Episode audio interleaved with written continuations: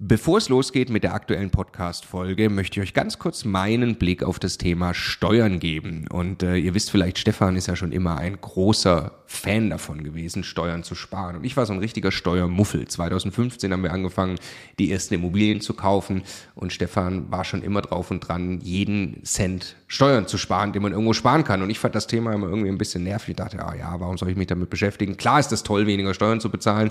Aber jetzt wollen wir doch erstmal Immobilien kaufen, Business aufbauen und so weiter. Und ich bin sehr froh und dankbar, dass Stefan sehr frühzeitig zum Beispiel angefangen hat, dass wir eine Holding gründen, die Immobilien in die richtigen Gesellschaftsstrukturen kaufen. Ähm, und ja, wa warum? Also was habe ich dann äh, in den letzten Jahren jetzt äh, lernen dürfen von Stefan und natürlich dann speziell von Martin Richter, der ja, äh, ja wirklich, äh, ich würde mal sagen, äh, Deutschlands bester Steuerberater für Immobilieninvestoren ist. Was ich lernen durfte, ist, dass äh, zum einen Immobilieninvestoren tatsächlich sehr viel mehr Möglichkeiten haben, Steuern zu sparen.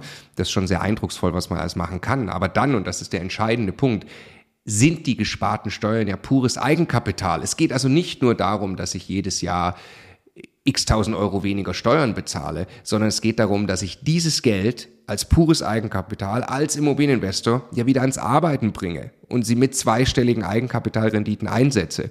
Und ich mir dann anschaue, wie viel größer mein Vermögensaufbau ausfällt, zum Beispiel über zehn Jahre, dann kann es gut sein, ich habe nachher das doppelte Vermögen, weil ich mich eben damit beschäftigt habe, Eigenkapital schon vorzugehen, indem ich möglichst viel oder möglichst wenig Geld ans Finanzamt äh, äh, bezahle und möglichst viel Steuern spare, die ich wieder reinvestieren kann.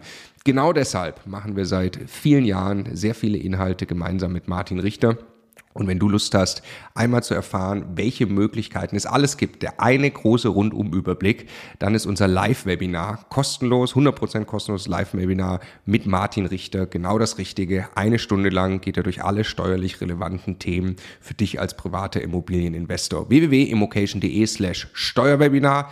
Da findest du die Termine. Es sind alles Live-Termine, die wir jetzt mit ihm aufgesetzt haben.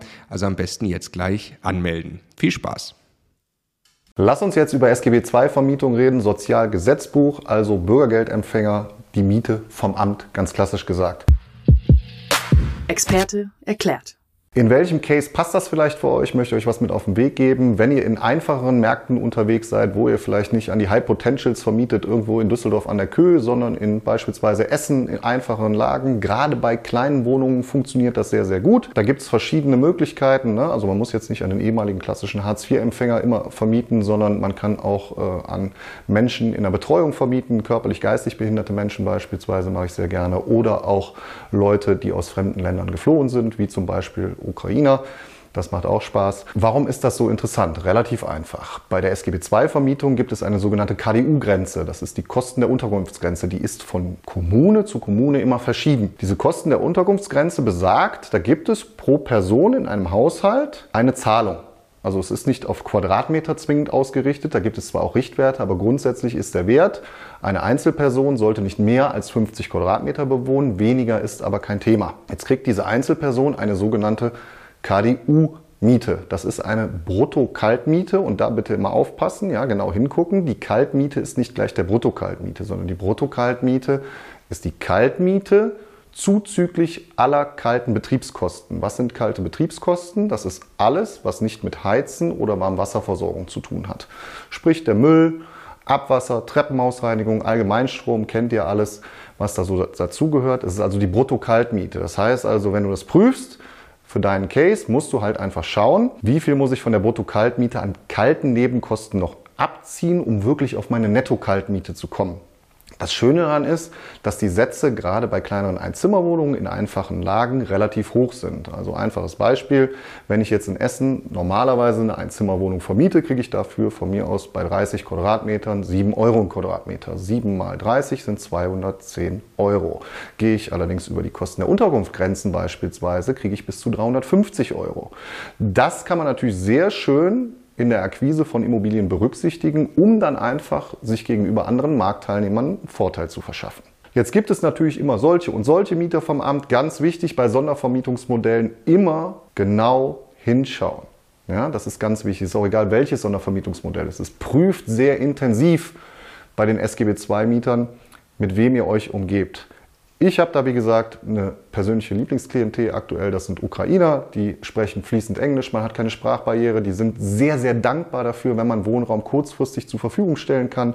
Auch die Kommunen sind sehr, sehr dankbar, gehen oftmals da schon hin, mittlerweile das sogenannte Leverkusener Modell zu fahren. Leverkusener Modell heißt ganz einfach, dass die Kommune direkt die Wohnung anmietet, dann eine Untervermietungserlaubnis bekommt, teilweise auch auf fünf Jahre, teilweise auch indexierte Mietverträge, alles Verhandlungsbasis, wo man dann einfach sagen kann, okay, hier habe ich einen sicheren Hafen, das Geld kommt von der Kommune und die Kommune sorgt auch dafür, Ganz wichtig, in den Mietvertrag mit reinschreiben, dass die Wohnung in den Ursprungszustand zurückversetzt wird, wie man ihn bei Anmietung vorgefunden hat. Das sind so die Punkte, da kann man aktuell, glaube ich, eine sehr schöne Wertschöpfungskette, eine sehr schöne Win-Win-Situation für alle Parteien schaffen. Und ich meine, ihr tut auch noch was Gutes. Machen wir uns nichts vor. Wenn du für dich der Meinung bist, dass du sagst, okay, so ein Sondervermietungsmodell SGB II kommt für mich in Frage, solltest du als erstes mal prüfen, wie sind denn die KDU-Grenzen der unterschiedlichen Kommunen. Da gehst du einfach auf Google, gibst ein KDU Essen, Kosten der Unterkunft Essen oder Amtmiete Essen und wirst sofort auf die Seite weitergeleitet, wo die aktuellen Zahlen stehen. Das ist erstmal ein wichtiger Punkt, damit du weißt, ob es für dich überhaupt lohnenswert ist. Als nächstes gibt es zwei Möglichkeiten, die Mieter proaktiv zu generieren. Der eine Weg ist, du inserierst exakt zu den KDU-Grenzen in den üblichen bekannten Portalen und die Mieter kommen auf dich zu, weil Leute, die nach Sozialgesetzbuch die Miete bezahlt bekommen, wissen sehr genau, wo da die Grenzen liegen. Also wenn du es etwas genau spezifisch darauf anpasst, wirst du auch entsprechend diese Mietklientel als Feedback bekommen.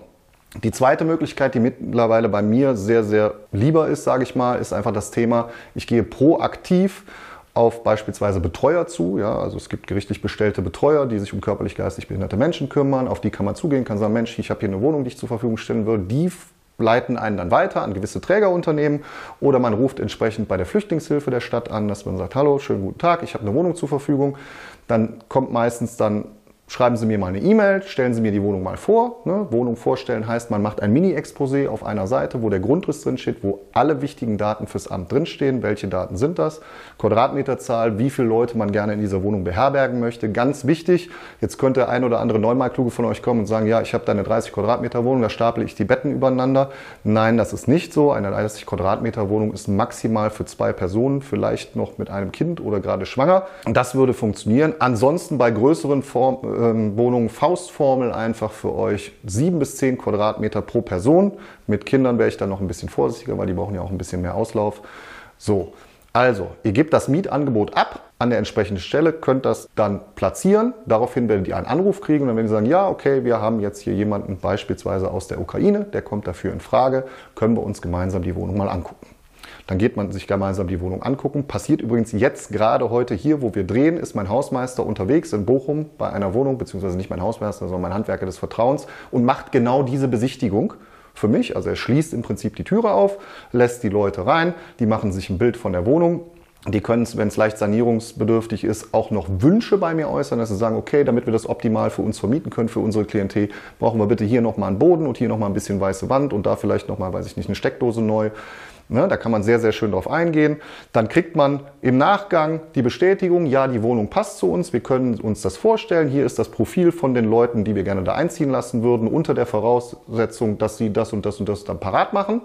Dann wird man sich soweit einig, gibt das Mietangebot ab. Dieses Mietangebot wird dann schriftlich bestätigt in einer Kostenübernahmeerklärung. Und mit dieser Kostenübernahmeerklärung kann man dann den nächsten Schritt gehen, wenn die Wohnung fertig ist, den Mietvertrag machen. Bitte, bitte nicht den Fehler machen, den Mietvertrag vorher machen. Das funktioniert alles rechtlich nicht sauber. Man muss immer erst die Kostenübernahmebestätigung haben, bevor man dann den Mietvertrag aufsetzt. Dann den Mietvertrag aufsetzen, dementsprechend von den Parteien unterschreiben lassen entweder eine Kautionsübernahmeerklärung vorab geben lassen, wenn es mit den Kautionen etwas länger geht. Ich mache es immer so, entweder ich lasse mir die Kaution und die erste Miete aufs Konto überweisen, bevor die Schlüsselübergabe ist, oder man macht da nochmal eine schriftliche Kautions- und Erstmietübernahmeerklärung mit den entsprechenden Ämtern, damit man auch sicher sein kann, dass man den Schlüssel übergeben kann. Bitte, bitte macht keine Wohnungsübergaben, wenn die ganzen Sachen nicht schriftlich fixiert sind. Ohne Kostenübernahme gibt es bei mir keine Wohnung. Ein ganz wichtiger Punkt. So, dann entsprechend kann man die Wohnung vermieten. Da aber auch ein Thema Rechnet bitte bis zu einem halben Jahr damit, dass die Miete kommt. Also ihr solltet Liquidität im Rücken haben, weil einfach der Prozess beim Amt im Moment aufgrund der Überlastung der Leute, was ich total nachvollziehen kann, einfach ein bisschen länger dauert. Die Miete wird ab Zeitpunkt des gültigen Mietvertrages rückwirkend überwiesen. Das ist überhaupt kein Thema. Und da gibt es im Moment Gott sei Dank auch noch eine andere Thematik. Früher gab es immer Sanktionen. Also wenn der Mieter dann seinem seiner äh, Verpflichtung nicht nachgekommen ist, regelmäßig sich beim Amt blicken zu lassen, irgendwelche Unterlagen einzureichen, Nebenkostenabrechnungen, was auch immer, dann wurde mir als Vermieter die Miete weggekürzt. Diese Sanktionierung wurde jetzt aufgrund der aktuellen Situation für zwei Jahre ausgesetzt. Das heißt, wenn ihr einmal die Miete aufs Konto bekommt, seid ihr aktuell für zwei Jahre safe. Ganz, ganz wichtiger Punkt. Und dementsprechend kann es gerade bei kleineren Wohnungen, ne, wenn man jetzt sagt, okay, ich habe eine Kosten der Unterkunftsgrenze von 350 Euro, also eine reine Kaltmiete, 350 Euro und am Ende des Tages kriege ich vielleicht in Essen für eine 30 Quadratmeter Wohnung nur 7 Euro. Könnt ihr natürlich statt 210 Euro Miete in einem normalen Mietverhältnis, in Anführungszeichen, im Verhältnis zu 350 Euro für eine KDU-Miete deutlich, deutlich mehr Renditen hebeln. Und wie gesagt, wenn ihr es einmal sauber im System einstiehlt, ganz, ganz strukturiert vorgeht, dann kann da auch nichts anbrennen. Nur wie gesagt, bisschen Liquiditätsreserve schaffen, weil am Ende des Tages brauchen die Ämter manchmal ein bisschen länger zwei Sachen, die ihr unterscheiden müsst. Wer unterschreibt den Mietvertrag? Entweder die Kommune, Leverkusener Modell, hatten wir bereits besprochen, oder ihr macht den Mietvertrag direkt mit dem Mieter, dann ist er oder sie euer Vertragspartner. Da aber ganz wichtig, holt euch die Vollmachten, um direkt mit dem Amt zu sprechen, holt euch die Abtretungserklärung für die Miete, damit man im Zweifelsfall einmal als Ansprechpartner den Mieter hat und einmal als Ansprechpartner direkt den Sachbearbeiter. Sonst haben wir halt die Thematik mit Datenschutz und steht auf dem Schlauch. Ein paar Chancen habe ich euch jetzt genannt, was mit der Miete vom Amt möglich ist. Lass uns aber auch über ein paar Risiken sprechen. Es gibt bestimmte Fallkonstellationen, da ist es halt nicht absehbar, dass die Miete nicht übernommen wird. Das ist halt manchmal so, weil sich der Mieter ein bisschen blöd anstellt, weil er nicht seinen Unterlagenverpflichtungen nachkommt, die er im ersten Step einreichen muss. Da wäre ich sehr vorsichtig. Also entscheidende Punkt ist, ihr müsst einfach einen langen Atem haben, um dieses Modell anzugehen. Und das Modell muss sehr, sehr strukturiert sein. Sobald ihr einen Millimeter von der Vorgehensweise des SGB II und von den Richtlinien abweicht, ist die Chance relativ groß, dass der ganze Deal platzt. Deshalb möchte ich dafür nur warnen, wirklich da sehr, sehr Strukturen reinzubringen und das sauber abzuarbeiten.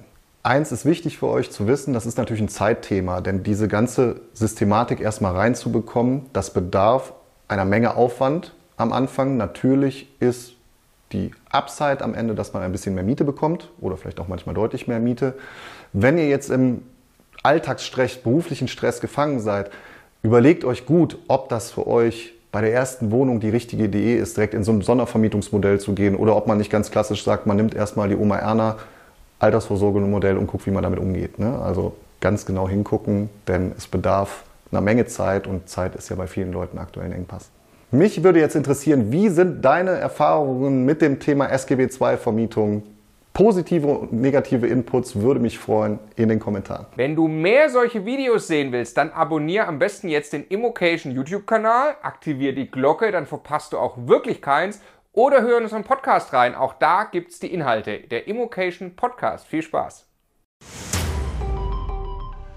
Jetzt nochmal der Hinweis, bevor ihr die nächste Folge weiterzieht, auf unser Steuerwebinar. Live mit Martin Richter, also dem Steuerberater für Immobilieninvestoren in Deutschland. Äh, wirklich live, also genau diese Termine. Und äh, es wird einen Überblick geben über all die großen Möglichkeiten, als Immobilieninvestor Steuern zu sparen beim Bestandsaufbau, aber auch wenn man schon Vermögen hat, was man im Bestand sortieren kann, um einfach mehr Geld übrig zu behalten, wie man Vermögen weitergeben kann und so weiter. Also, glaube ich, ein absolutes Muss für jeden Immobilieninvestor. Ja, Stefan, du bist ja eh schon ein großer Steuerfan immer gewesen. Für mich ist er eher anstrengend, aber man kann es auch nicht ignorieren. Die Potenziale sind äh, wirklich extrem, die man speziell als privater Immobilieninvestor hat. Deshalb immocation.de slash Steuerwebinar. Da kann man sich anmelden, ist 100% kostenlos, ist live, gibt nur diese Termine, die dort stehen. Wir freuen uns auf euch.